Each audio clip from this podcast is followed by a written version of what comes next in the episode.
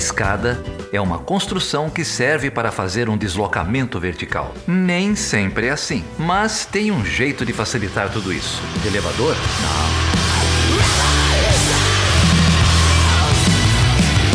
Seja bem-vindo e seja bem-vinda a mais uma edição do podcast Chutando a Escada. Meu nome é Felipe Mendonça e para falar sobre o curso de Relações Internacionais da Universidade Federal da Paraíba, Geraldo Zaran e eu recebemos o professor de RI da mesma universidade, Tiago Lima. Mas antes, vamos para a hora do dia. Agora faltam exatos 2 minutos e 30 segundos para meia-noite, segundo o relógio do Apocalipse do Bulletin of the Atomic Science da Universidade de Chicago. Quanto mais próximo da meia-noite, maior a probabilidade de um enfrentamento nuclear entre as superpotências. Hoje é dia 2 de junho de 2017 e Michel Temer ainda não caiu. Deixa eu começar aqui com a banda The Teachers, é isso? Banda The Teachers. The Teachers, são todos professores? Todos aqui Professor professores. de quê? Amei. Professor de... português. Professor de... Matemática show. Matemática show, olha só, rapaz. Bora ver se a banda é boa mesmo. Tocando aqui no segundo Hoje eu mando um Bora! abraço pra ti pequenina Paraíba masculina, mulher macho, sim senhor. Paraíba masculina, mulher macho, sim senhor. Eita pau Pereira, que princesa já roncou. Eita Paraíba, mulher macho, sim senhor. Ah, e, Eita pau e mais relaxado, né? Não precisa ser professor de não sei o que, professor de não sei o que lá. Ah, eu vou falar, eu vou ler o currículo Lattes inteiro dele. É, tem coisa lá. Tem coisa. Ah, Corintiano, né? Thiago é corintiano. Isso. ah, não, cara, eu me recuso. Eu me recuso a continuar. Porra, a única, a única, o único título que eu tenho, pô. Ah, então vamos lá. Começa então agora a segunda edição, o segundo piloto. Ainda é piloto, Geraldo? Ainda é piloto, ainda é piloto. É, o segundo piloto do podcast Chutando a Escada. A primeira edição foi um completo sucesso. Nós tivemos cerca de 5 bilhões e meio de downloads, quase quebramos o, o SoundCloud. E agora, nessa segunda edição, a gente finalmente recebe alguém sério, né, cara? Alguém que tem algo a dizer, alguém que tem algo a contribuir. E aí hoje nós recebemos aqui ele, o Geraldo Zarran. Falei certo agora? Falou, tem um pouco de eco aí, mas deve ser o microfone. E além do Geraldo, nós também temos aqui a presença dele, do glorioso, do estupendo professor, doutor Tiago Lima. E aí, Tiago, tudo bem? É, tudo bem, melhor agora, depois dessa. de todo, todos esses elogios mentirosos. Tô um pouquinho mais feliz. Thiago, fala pra gente, você tá falando da onde, Thiago? Eu tô falando da Bahia, não é, né? Eu tô falando de João Pessoa, Paraíba. João Pessoa, Paraíba. Thiago, natural da Paraíba, Thiago? Não, sou paulista, paulistano. E em processo de aparaibanamento. Então, acho que a ideia hoje é bater um papo sobre isso, né? O Thiago falando da Paraíba, o Felipe falando da gloriosa Uberlândia, não é isso, Felipe? Exatamente, a terra do queijo e o centro dinâmico do capitalismo mundial. Isso. Estrela do Triângulo Mineiro, não é isso? Exatamente, a terra do onde emana leite e queijo. Passa muito helicóptero por aí, nessa rota aí do sul de Minas? Passa muito helicóptero, não? Passa, cara, aqui costuma passar um helicóptero meio pesado, ele passa meio capengando, cara. Ele levanta pó quando ele passa?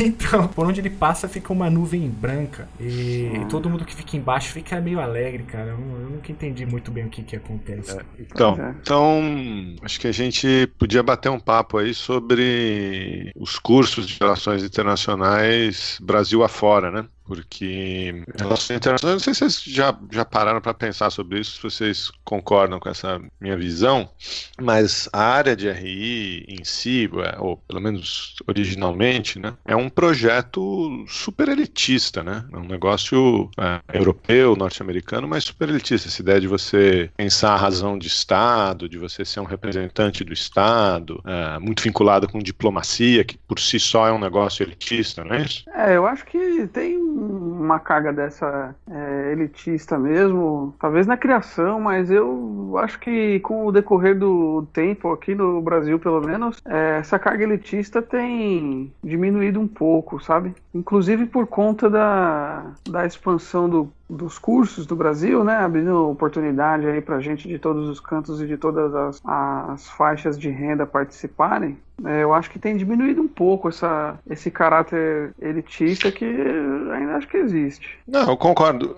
E acho que é isso que é interessante a gente conversar um, um pouco, né? Mas originalmente vai, ah, você vai fazer relações internacionais, você tem que conhecer o mundo, você tem que conhecer outras culturas, falar outras línguas, né? É, originalmente você tinha, tem ainda uma série de barreiras de entrada na disciplina, né? Que assusta às vezes o, o interessado, o estudante, né? Agora que a gente está começando a, a, quebrar um pouco isso, né? E acho que é, é interessante pensar, por exemplo, como é que uh, as pessoas olham para as disciplinas ou para os cursos de relações internacionais fora desse eixo Rio, São Paulo, Brasília, né, onde é, realmente existe uma atividade econômica, existe uma, uma discussão política um pouco mais, mais presente. Né? Mas conta aí pra é, gente. Acho... Tiago, como é que você foi parar aí na Paraíba, sobre o seu curso? É, então, eu é, sou de São Paulo, né? Me formei é, em São Paulo, graduação e mestrado. Inclusive, fui, fui, colega do, do Felipe na graduação e depois no mestrado. É e aí comecei a dar aula é, em São Paulo. E aí eu percebi logo que para eu seguir a carreira de pesquisador ia ser difícil eu continuar na, na universidade privada, né? E então também queria conhecer outras regiões do Brasil e estava decidido a prestar concurso em, em, praticamente qualquer universidade que oferecesse um concurso de relações internacionais. É, cheguei a prestar em Uberlândia, fiquei no, no, banco de reservas e prestei aqui na UFPB né, em 2009 e passei. E 2009, isso. É, em 2009. E aí comecei a trabalhar aqui em 2010, né? Eu sou o primeiro professor é, com, contratado pelo departamento, né? No, no, mesmo concurso teve a aprovação da Liliana e do Henrique, e, mas na ordem de inscrição lá acabou que a minha foi, foi a primeira. Você viu que isso foi um jeito singelo dele dizer que ele ficou na frente na classificação, Foi, foi né? um jeito bem Felipe? educado de dizer que ele passou na frente. Isso, não, mas isso eu soubesse eu tinha passado em terceiro, porque o primeiro, o professor mais velho do departamento, ele acaba sendo aquele que responde pelo departamento quando o, o chefe não está, né? Então, quando você tem um departamento de, de três, quatro professores no início, isso acaba acontecendo muito. Então, veio uma, uma carga de trabalho decorrente é, dessa aprovação aí. Ô, Tiago, e eu tenho uma curiosidade aqui. Qual é o departamento que, que formulou o projeto pedagógico do curso de Relações Internacionais aí da Federal da Paraíba. Vocês estão alocados em qual, em qual departamento? É, o departamento é, é o departamento de Relações Internacionais que fica no Centro de Ciências Sociais Aplicadas. Uhum. Agora, o projeto do curso de Relações Internacionais, que motivou a criação, inclusive, do departamento, veio de um professor de economia, no âmbito do Reúne. E a história, né, ela é um pouco. Não, não, não foi um, um plano é, elaborado com muita antecedência, assim. Na verdade, surgiu a janela de oportunidade do Reúne, e aí o, o pessoal do CCSA, né, decidiu que precisaria ter um curso de relações internacionais e inicialmente ficou a cargo do pessoal do departamento de administração abrir esse curso e o departamento. Mas na última hora eles deram para trás e aí acabou indo para o departamento de economia. E aí destacaram um professor que acabou fazendo o projeto inicial, né? Não era profundo conhecedor da área de relações internacionais e acabou montando um projeto que foi aprovado no, no âmbito da universidade, mas aí esse projeto ele nasce com alguns problemas, porque o professor baseou, se baseou no, no curso de RI da USP e a realidade da USP é muito diferente da realidade da UFPB. Então, nos primeiros anos do curso, a gente sofreu um pouquinho aí por conta desse desse projeto que poderia ter saído melhor. Você falou que você chegou aí em 2010, é, o curso começou em 2010 ou já estava rolando? Começou em 2010, não, não, começou em 2010. E então é, vocês formaram a primeira turma em 2014, é isso? 2014. E como é que era o, o ambiente aí, o ecossistema de relações internacionais na, na Paraíba? Tem mais cursos aí, não tem? É, a Paraíba tem dois cursos no estado, os dois estão em João Pessoa. João Pessoa é uma cidade pequena, né? É uma capital, mas a, a capital tem 700 mil habitantes. Com a, a, a, grande João Pessoa, né, ela tem um milhão de habitantes. Então é uma cidade muito pequena. Em termos de comércio exterior, a Paraíba é um dos piores estados da federação, em termos de comércio exterior. Então é um estado pouco internacionalizado e a cidade ela tem áreas de cidade do interior. Não, não se parece com uma grande capital, né? Tem é, o comportamento típico de cidade do interior. É um fala, pouco estranho ter dois cursos de relações internacionais é, numa cidade assim a princípio, né? Um é na federal e o outro é na estadual, que é mais antigo que o da federal. Então não, não então, tem mais nada no, no estado, nem nas privadas, não, nem mais nada. Não, no estado não, não tem mais. E são turmas grandes, não? É, então, esse também é um outro problema da concepção do curso, porque o curso foi montado com duas entradas com duas turmas, melhor dizendo, com uma entrada anual. E em cada turma entram 40 alunos. Então isso significa que a gente tem a cada ano no mínimo 80 estudantes entrando. Se você somar aqueles que vêm de intercâmbio do exterior, esse número pode chegar a 90 estudantes entrando, né? É, e, e, e, essa é uma realidade que não condiz aqui com, com João Pessoa, com o mercado local. É, se você somar os estudantes da UEPB, aí você tem uma, uma quantidade realmente muito grande de estudantes para o porte da cidade. Mas aí tem uma reflexão que a gente tem que fazer, que é o seguinte: é, se o curso de Relações Internacionais ele tem a ambição de formar um profissional que vai lidar com assuntos internacionais, globais, que diferença que faz se ele fizer a parte da sua formação em alguma cidade pequena ou do interior. Né? Será que isso impacta a atuação profissional dele, uma vez que ele está formado? A gente aqui tende a entender que, que não, que não tem problema nisso. É o mesmo entendimento que a gente tem aqui em Uberlândia. Né? Alguns professores até insistem, insistem no contrário, de que é, o ideal é fazer né, uma graduação numa cidade menor, porque isso, quer queira ou não, acaba dando mais é, possibilidades para o aluno de se dedicar ao, ao, estudo. O problema que eu, que eu vejo é, é, que a cidade não absorve, então, esses 80 alunos né, formados todo ano, mais os da, da estadual. É, não, não tem condição de absorver. Na, mas, na verdade, não é que vai se formar essa quantidade de gente por ano, porque acho que é uma característica dos cursos de relações internacionais ter uma grande evasão. Então, é, a, a, gente forma alunos por semestre aqui. Quando a gente formou mais, formamos 15 alunos. É, então, você vê que a taxa de evasão é Isso muito é grande. né? Também mas, tem uma aí, taxa Thiago, de retenção. Não... Me, me mas o que eu quero dizer, a, a conexão entre as duas coisas é a seguinte é, o curso ele, ele é aberto para muitos estudantes. E quando os estudantes entram no curso, percebem o que é o curso e as oportunidades do mercado de trabalho em João Pessoa, isso gera uma desolação. E aí o estudante tende a sair do curso para procurar outra carreira que ele entende que vai oferecer maiores chances de emprego aqui em João Pessoa. É, acho que tem. Vocês tocaram aí num, num, negócio muito interessante. Eu acho que é uma realidade mais ampla do Brasil, né?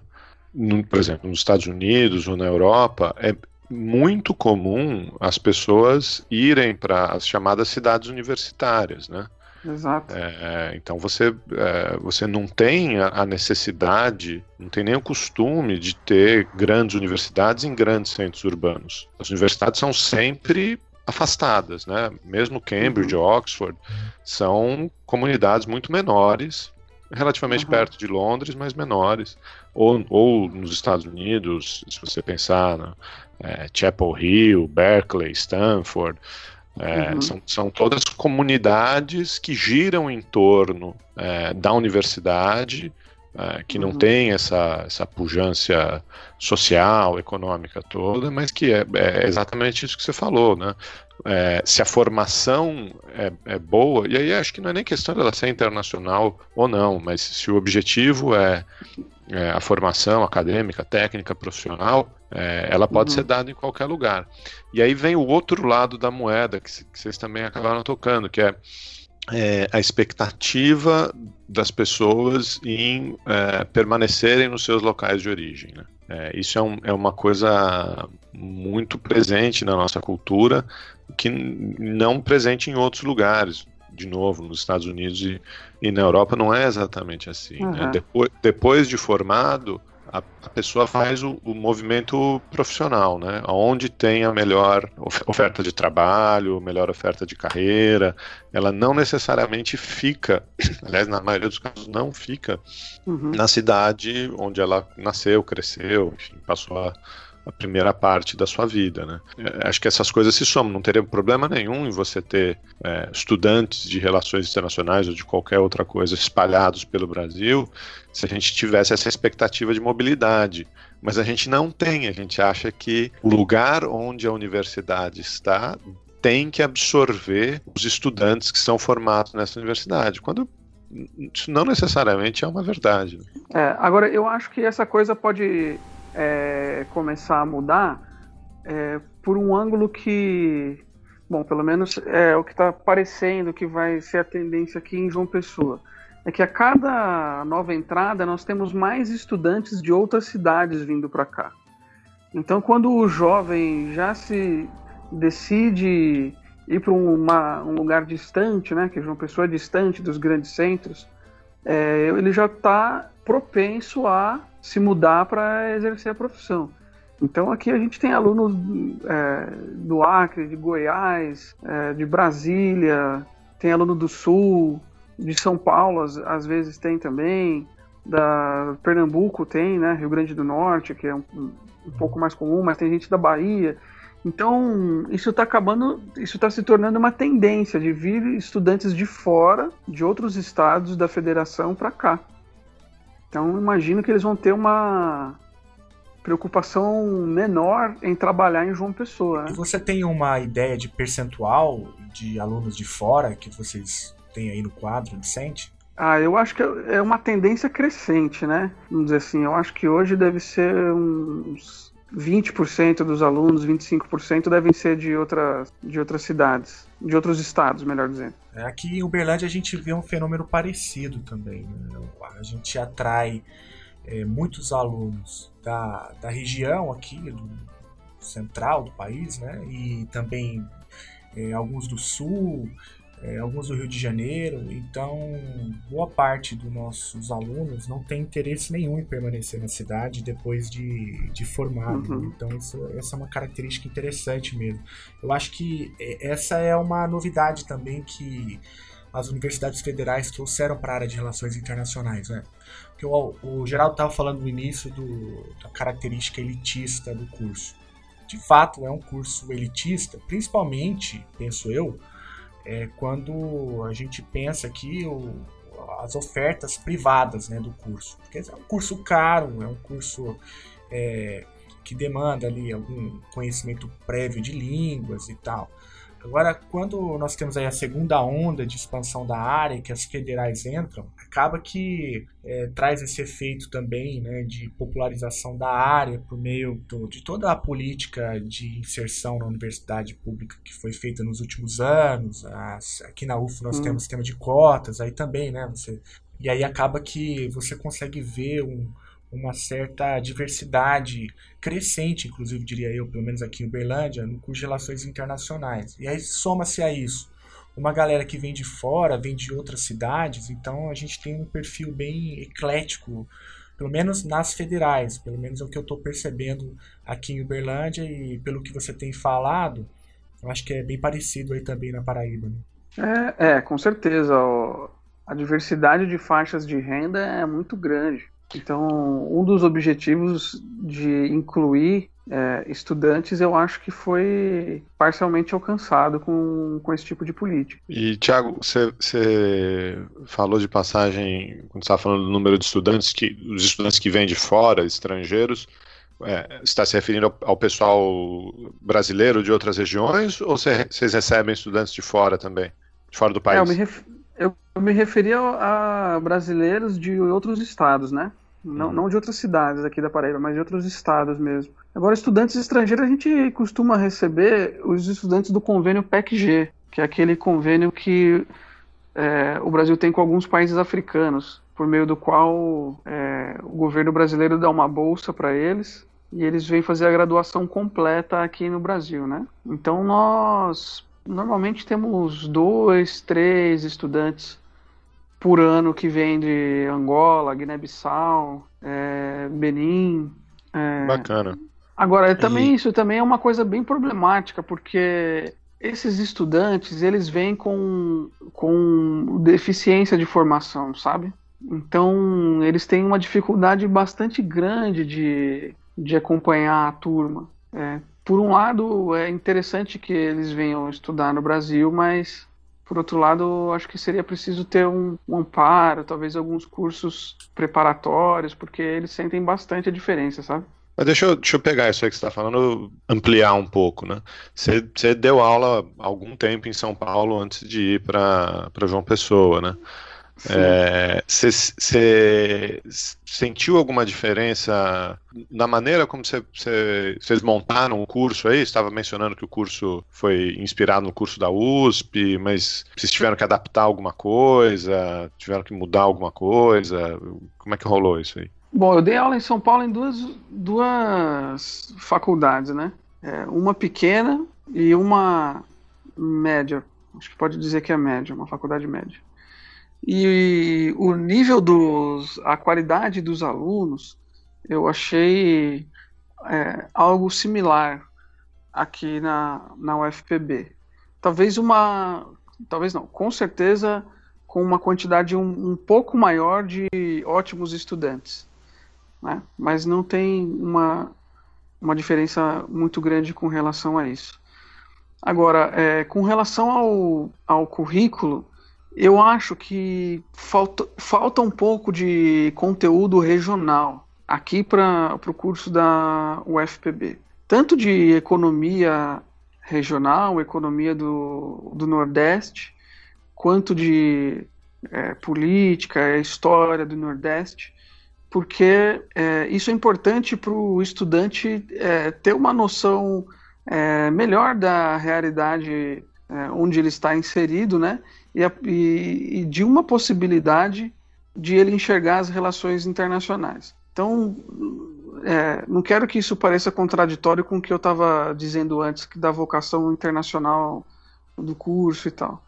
É, mas é que aqui no Nordeste, essa é uma discussão que ela é importante de ser feita, sabe? Como que, por que, que a economia é do jeito que ela é? Qual que é a posição do Estado é, na federação?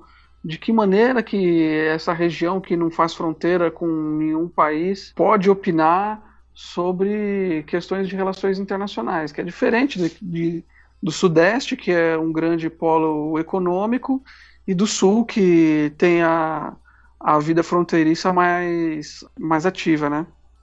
Então, eu acho que explorar um pouco a dinâmica regional aqui, nas disciplinas, faz falta.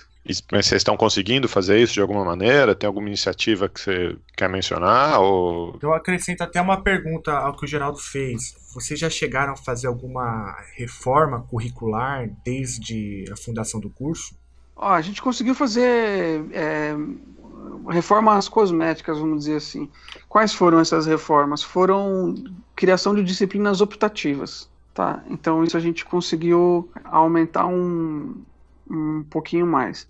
E a gente colocou a disciplina de paradiplomacia, que é a disciplina que cabe ao nosso departamento.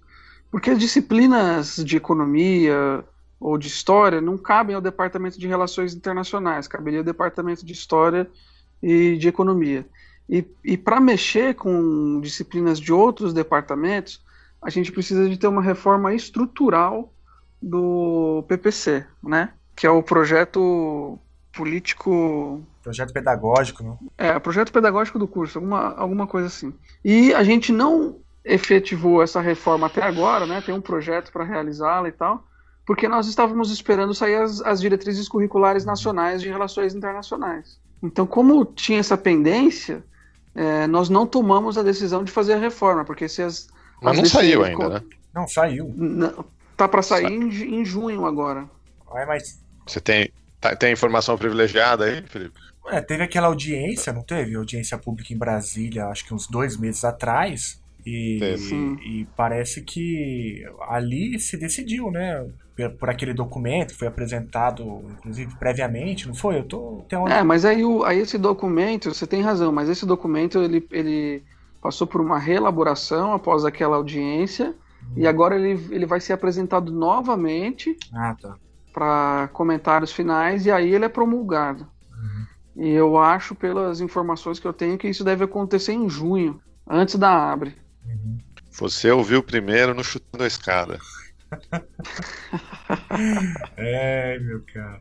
O Thiago, e uma coisa também que me chamou a atenção é, na tua fala, o curso foi formado, foi pensado inicialmente por um economista, tomando hum. como base o, o curso de Relações Internacionais da USP a história é muito parecida com o que a gente viveu aqui na Federal de Uberlândia. Né? O curso também nasce dentro do Instituto de Economia, foi pensado por economistas e usaram como base o curso, se não me engano, da Federal de Santa Catarina.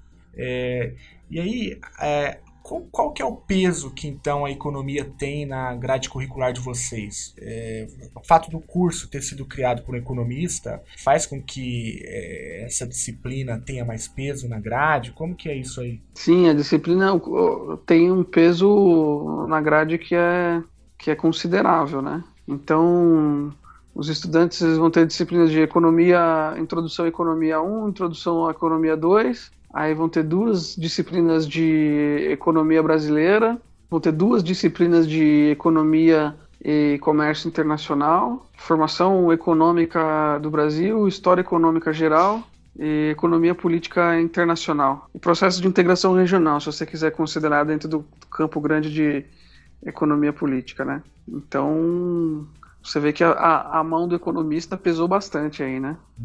É, como aqui. Aqui a gente também tem micro, macro, finanças, estatística. Eu contei recentemente 22 disciplinas aqui na Federal de Uberlândia relacionadas né, ao, ao mundo econômico. Então, é uma característica também que ah. nos une.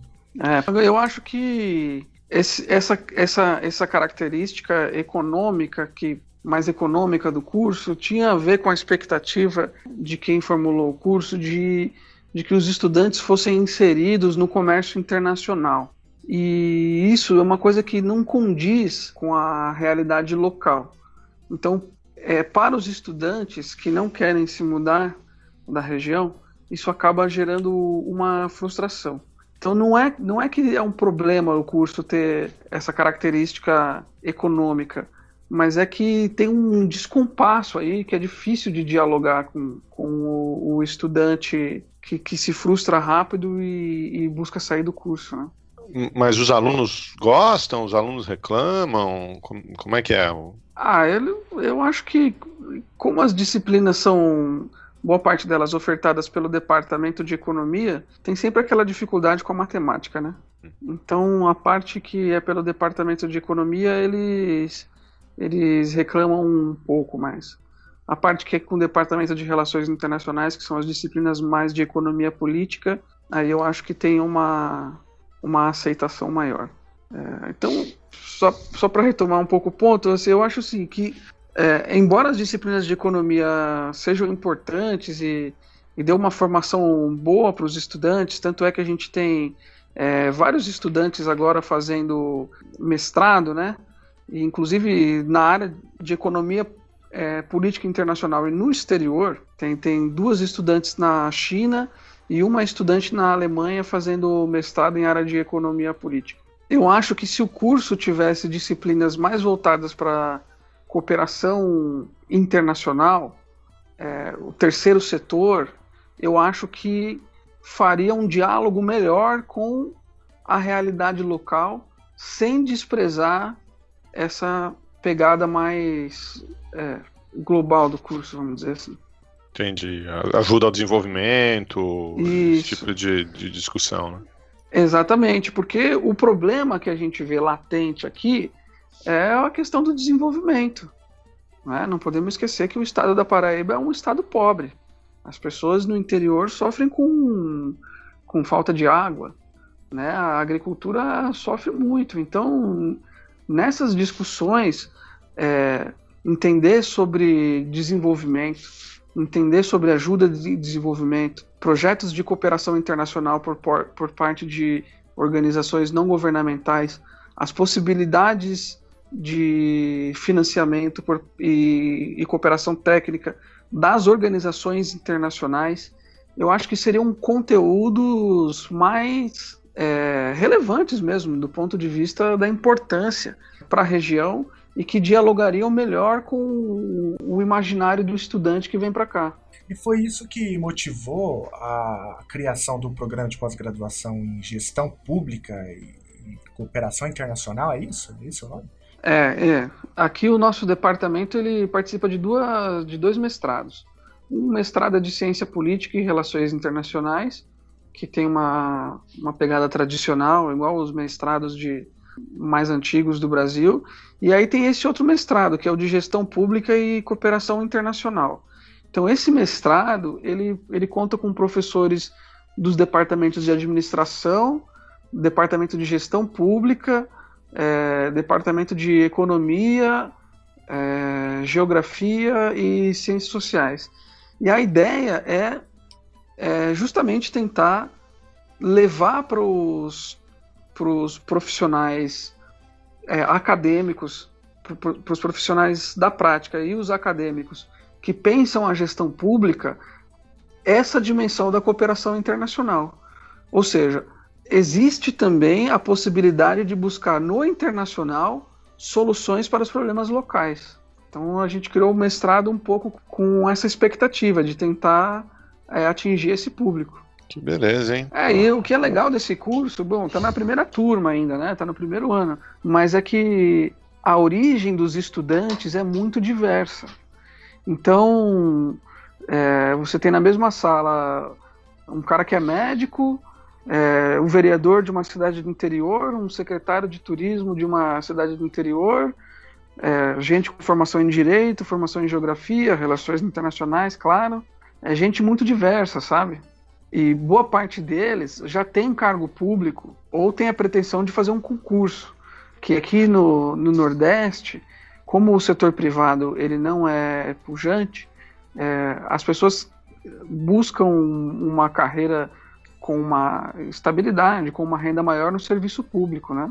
Então, é, mas isso então... não é isso não é um malefício só do Nordeste, não. não Acho não, que é o, geral. o Brasil é o Brasil Sim, todo fora é... dos grandes centros, né?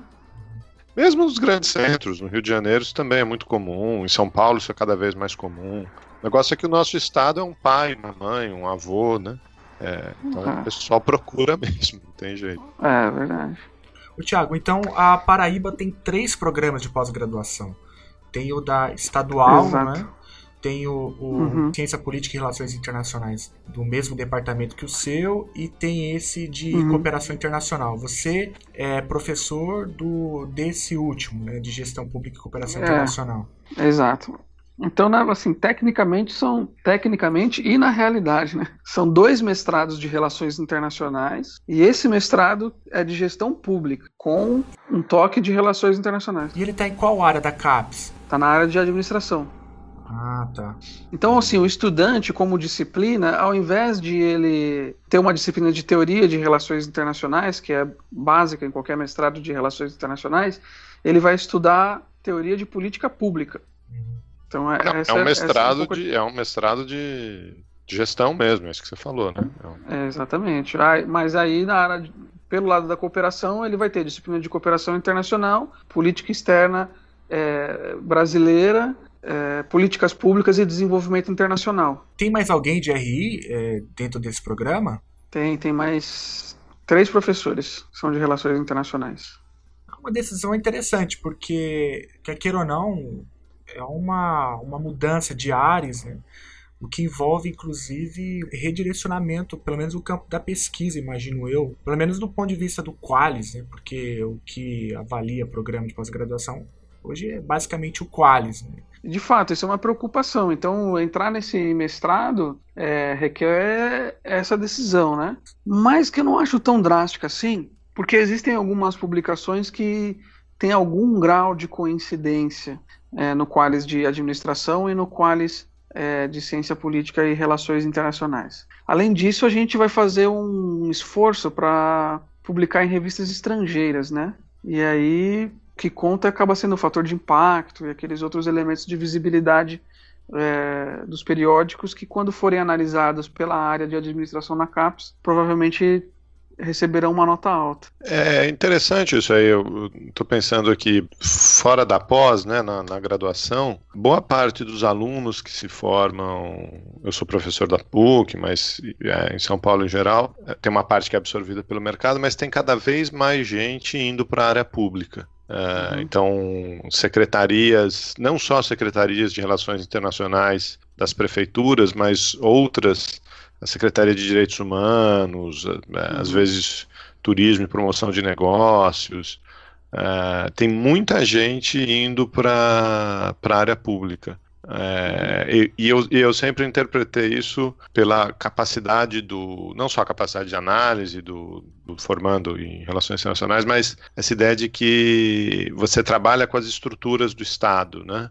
com o processo de tomada de decisão, de formulação de política, uh, no nível internacional, e aí você tem alguma interface com isso no, no nível doméstico também, né? Mas você é, e, e, muita gente procura depois da graduação em relações internacionais uma pós-graduação em administração pública. Uhum. Né? Então acho que vocês acertaram em cheio aí. É, é, a expectativa tá alta. Tem algumas dificuldades, né? A principal dificuldade é que justamente pela diversidade da origem de formação das graduações, né, dos mestrandos, no primeiro momento é, é difícil você conseguir fazer um diálogo é, em nível de pós-graduação que, que consiga captar todo mundo, né? Tem o cara que é formado em medicina e o cara que é formado em turismo. E aí como é que você vai é, chegar numa discussão avançada que de, demanda alguma coisa de teoria de relações internacionais? Então isso também é um desafio, mas conforme os alunos vão avançando e vão produzindo é, os trabalhos, fica nítido que, que eles estão conseguindo agregar aos seus próprios conhecimentos conteúdos que são relevantes. E tem uma outra coisa interessante também desse mestrado, é que esse mestrado tem uma preocupação em, é, em, ensinar o mestrando a dar aula, sabe? Então os alunos fazem laboratório de ensino é, onde eles estudam técnicas de ensino e aprendizagem, né? É, e tem alguns outros laboratórios também que, que tem a, a função de introduzir o mestrando no que é a vida prática de um acadêmico. Isso falta, cara, em geral, nos programas de pós-graduação, né? É, eu mesmo fui jogado dentro de uma sala de aula sem ter nenhum tipo de prática, né? Fui aprendi na marra mesmo. Ah, quem não foi, né? O Geraldo, o Geraldo não, o Geraldo não foi assim, não. Nasci sabendo, né? Pois é. E é muito concorrido, o... Thiago, esse, esse programa? Então, As duas, agora... né? Tanto a graduação quanto a pós, comenta aí. Bom, o, a, a pós. A gente fez a segunda chamada agora. A primeira, a primeira chamada foi um número muito grande. A gente teve 270 inscritos para 21 vagas. Então foi um número muito grande, é o que revela uma demanda represada, né? Essa foi a nossa primeira avaliação. Essa segunda chamada já teve um número bem mais modesto, foi em torno de 115, né? Isso é modesto, cara. É um número, é um número enorme de, de gente, cara, para 21 vagas. É, pois é. Então, essa tem, tem uma demanda aí. Sim. Agora, na graduação, a concorrência estava. A última vez que eu olhei o número, entre 4 e 6 por vaga, tava por aí. Se você considerar que são duas públicas, né, na verdade, vocês conseguem atender praticamente metade da, da demanda, né? Se pensar que to, todo mundo que tenta em uma tenta na outra e tal. É. Agora um outro um, um problema desse sistema também é que o aluno ele pode é, migrar muito com o SISU, né? Ele pode reoptar pela a faculdade, a universidade onde ele vai se matricular, né? Então acontece que é, isso fica é, muito instável. Você tem os estudantes que, que passam nos primeiros lugares, eles costumam, alguns deles, né, vão para outras universidades. E aí você vai ter na segunda, terceira, quarta, quinta lista de chamada. E assim, e assim por diante. É, isso é um, um pouco problemático para a gente, mas para o estudante é bom, né? É, para o estudante é bom, dá mais opção para ele. Agora, para o curso, realmente, que você estava falando, ah, vocês conseguem atender a demanda. Sim, consegue atender a demanda. É, inclusive, fica gerando essas várias listas é, de chamada. Agora, isso também não, não é tão bom assim para. O andamento do curso, né? né? É, exatamente, não, claro. exatamente. Claro, as, as privadas é, em São Paulo têm um, um problema parecido, né?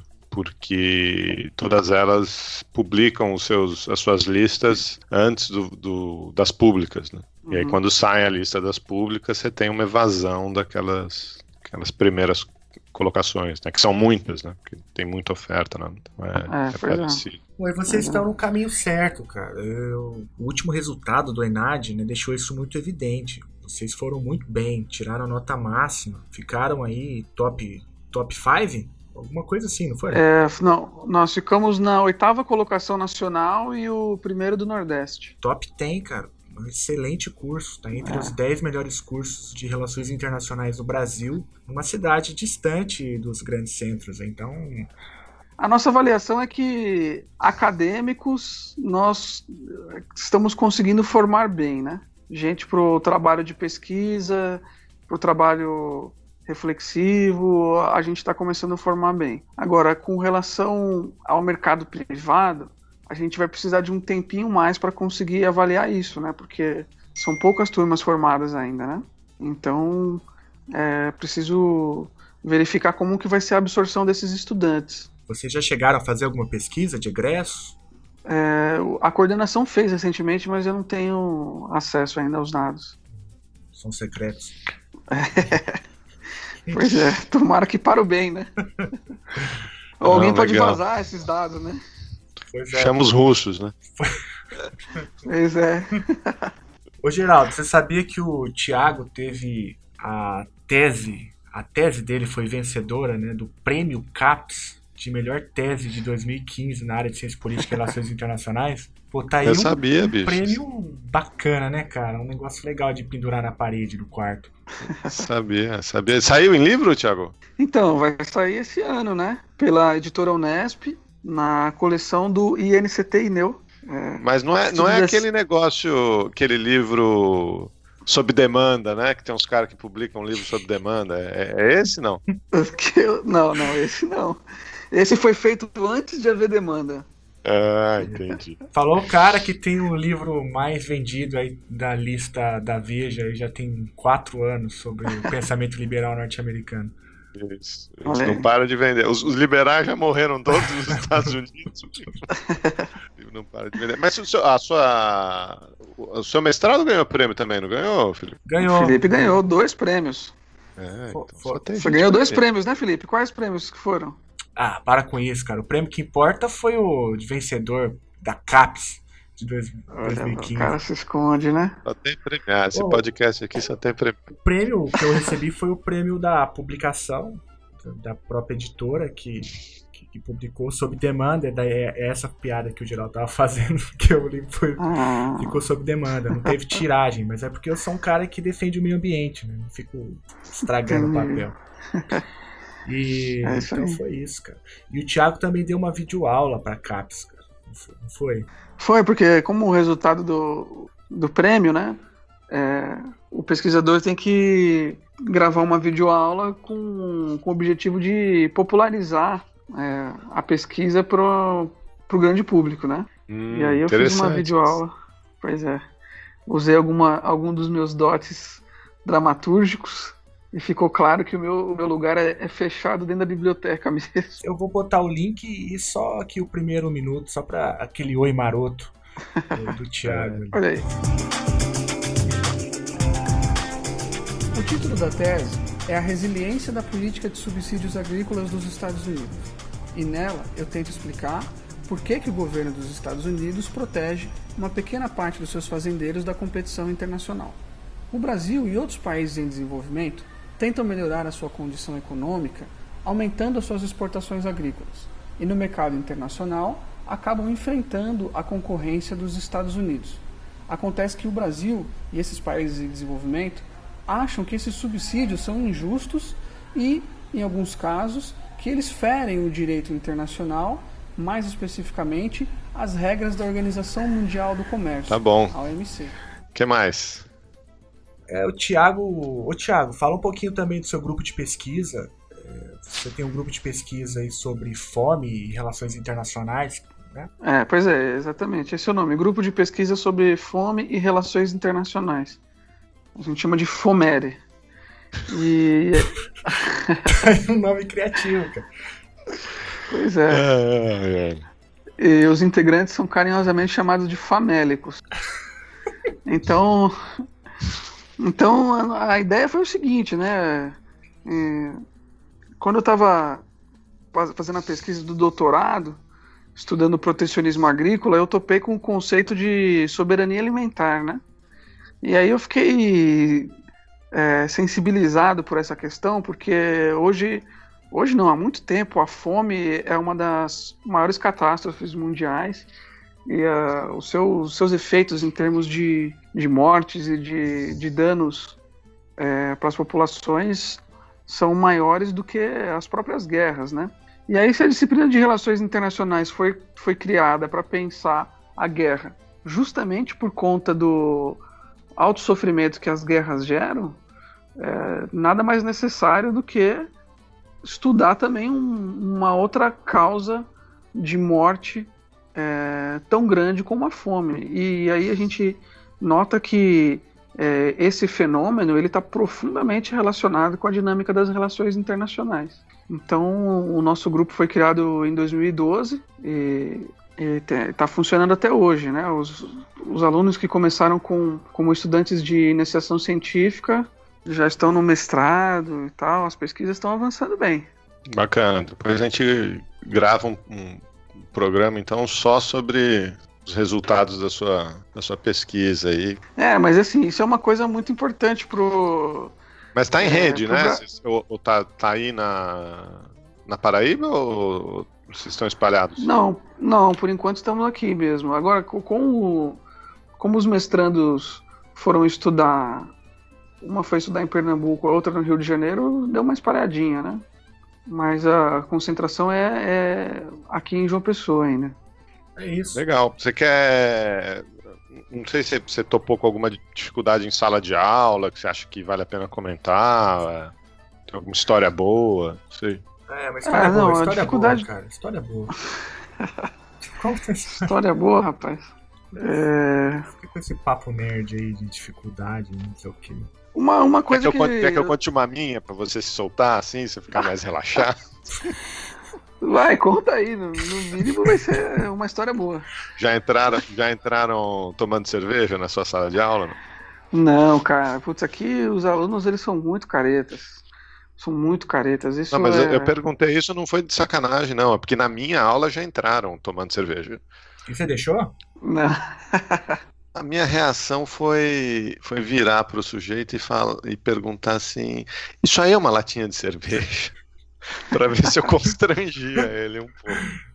E ele respondeu, é, é, Eu, e cara- continuou bebendo. Os caras, não, é, não, não sei o que tal. des- Desculpa aí. Mas continuou bebendo, não, não, não jogou fora, não. Não foi embora, não. Pois é, né, cara? Tá todo mundo empoderado, né? Não, não, por falar em empoderamento, a gente teve um caso em que uma aluna, ela, essa realmente queria ser empoderada, porque ela conversa de primeiro semestre, né? Ah, por que você escolheu relações internacionais? E a resposta foi porque ela queria ser uma princesa. Ué? Mas como assim uma princesa? Sim. Não, eu quero ser uma princesa. Eu quero estudar relações internacionais e ir pra Europa e casar com um príncipe. Eu quero ser uma Ah, princesa. não, você tá de sacanagem, cara. é verdade. É, é. demais, cara. Ela tinha um plano mesmo. Tinha um plano. Um plano Faz meio Disney, mas era um plano. Faz todo sentido, cara. Ó, eu acho que esse é o, é, o, é o fim, é o ciclo se fechando. Eu falei que o negócio era elitista. Vocês querem mais, mais, mais do que uma prova? Mas, é, realmente, agora esse foi o super trunfo, né? tá na princesa que quero ser uma está em você. Deixa é. brilhar. Deixa ninguém ganhar. Deixa é. Ela se formou, Thiago? Não.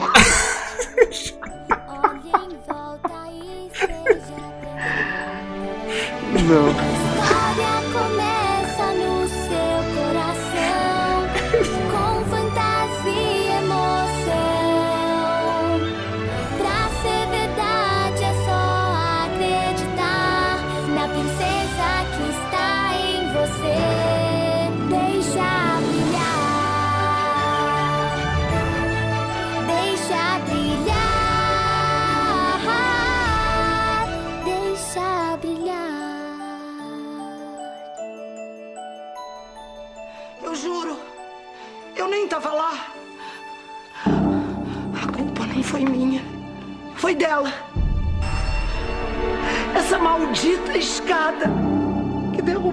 Amiga. A mesma escada assassina que matou o Zé Carlos, o amor da minha vida. De quem você chutaria a escada, Thiago? É. Bom, se for uma escada só hoje, é, é- especialmente hoje, é do Trump, né? Não- Ah, não tem outra escada pra chutar, não. Conta aí, 10 conta aí. entre 10 escadas vão ser chutadas por causa do Trump, né? Porque ele anunciou a retirada dos Estados Unidos do Acordo de Paris, né? Um acordo que tem como preocupação os, os efeitos negativos da mudança climática e levar o mundo numa direção mais é, sustentável. E aí ele é, optou por cumprir uma promessa de campanha, né? Isso isso é verdade, ele foi, foi eleito para isso, né? Então, é, desse ponto de vista, talvez os americanos não tenham é, o que reclamar, mas do ponto de vista global, certamente é um problema, porque a maior economia do mundo, é, ainda líder em muitas questões, que havia se sido comprometida com esse tratado no governo Obama, agora se retira. Né? Mais uma vez, os Estados Unidos se retiram de um, um grande tratado global. Né? Então, isso realmente é um, uma nota triste. Assim. Não, não porque eu seja um grande en- entusiasta da ideia de, de desenvolvimento sustentável, porque eu acho que essa ideia tem alguns perigos aí, né? Pelo símbolo mesmo, né? Pelo Ou seja, a simbolismo. maior, econo é, a maior economia do mundo acha que não, não é um problema é, prioritário pensar as questões ecológicas. Então isso é grave. Diz que a primeira vez é como farsa, a segunda é como tragédia, não é isso? Eles saíram, saíram de Kyoto em Pois é. 2001, né, com, com o Bush, saíram de Paris agora. É. O Geraldo citando o Barbudo, né, cara? Ah, mas eu não dei a fonte, né? Que aí o pessoal escorrega. É, é, não dá nem pra fazer muita piada. Mas, é, além disso tudo que você falou, tem a arrogância, né? Ele não, não disse num pronunciamento, eu, eu- fui eleito é, por, pelos, pelos eleitores de Pittsburgh, de, não, não de Paris, não teve um negócio assim? Foi, foi, uma umas declarações. Foi, foi exatamente. Então- vai defender, o- vai defender Ah. os empregos do, do pessoal que trabalha nas minas de At what carvão. point does America get demeaned? At what point do they start laughing at us as a country? We want fair treatment for its citizens, and we want fair treatment for our taxpayers. We don't want other leaders and other countries laughing at us anymore, and they won't be. They won't be. I was elected to represent the citizens of Pittsburgh, not Paris.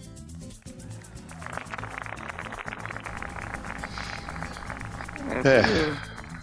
Vamos, vamos ter que aguentar mais um pouco, pelo menos. Agora, agora, não podemos esquecer também que na federação estadunidense, os estados têm alguma autonomia para criar suas regulações, né? Então eu acho que existe um movimento progressista acontecendo em alguns estados americanos que dão uma segurada nesse pessimismo aí. É, é, bom, já que entrou na discussão, ele só pôde fazer isso porque o, o Obama não tinha enviado o tratado para o Senado, né? O Obama implementou o Acordo de Paris como, como uma ação executiva. Foi, foi criticado à época, inclusive, se fosse para o Senado ele não passaria, mas é por isso que o Trump é, desfez o, o acordo com tanta facilidade, como já tinha desfeito outras regulamentações da Agência de Proteção Ambiental.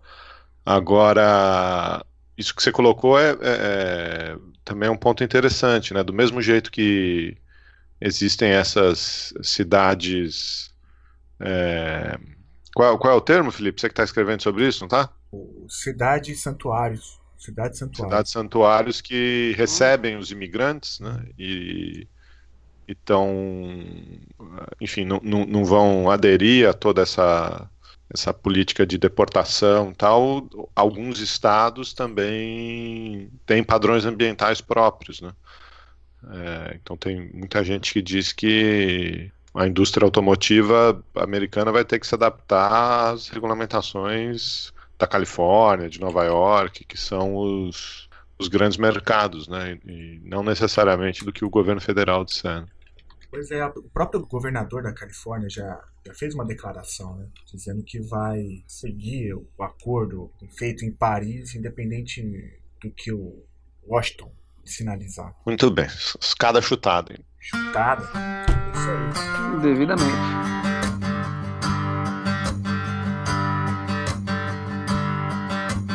Run on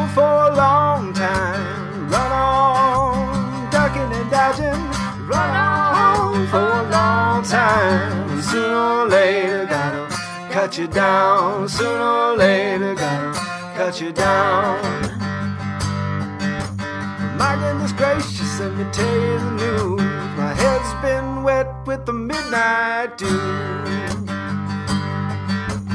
I've been down on bended knee, talking to the man from Galilee. E aí, ouvinte, gostou do bate-papo de hoje? Se sim, assine o feed deste podcast e mande o link para as princesas que você conhece. Se não, mande da mesma forma. Bom, é isso. Até a semana que vem.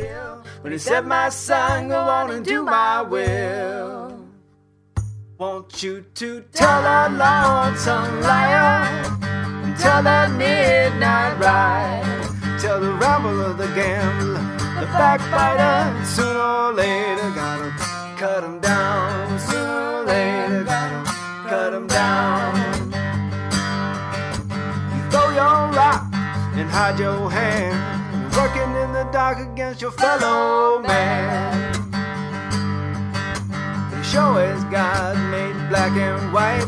What's done in the darkness will come back in the light. You can run on for a long time, run on,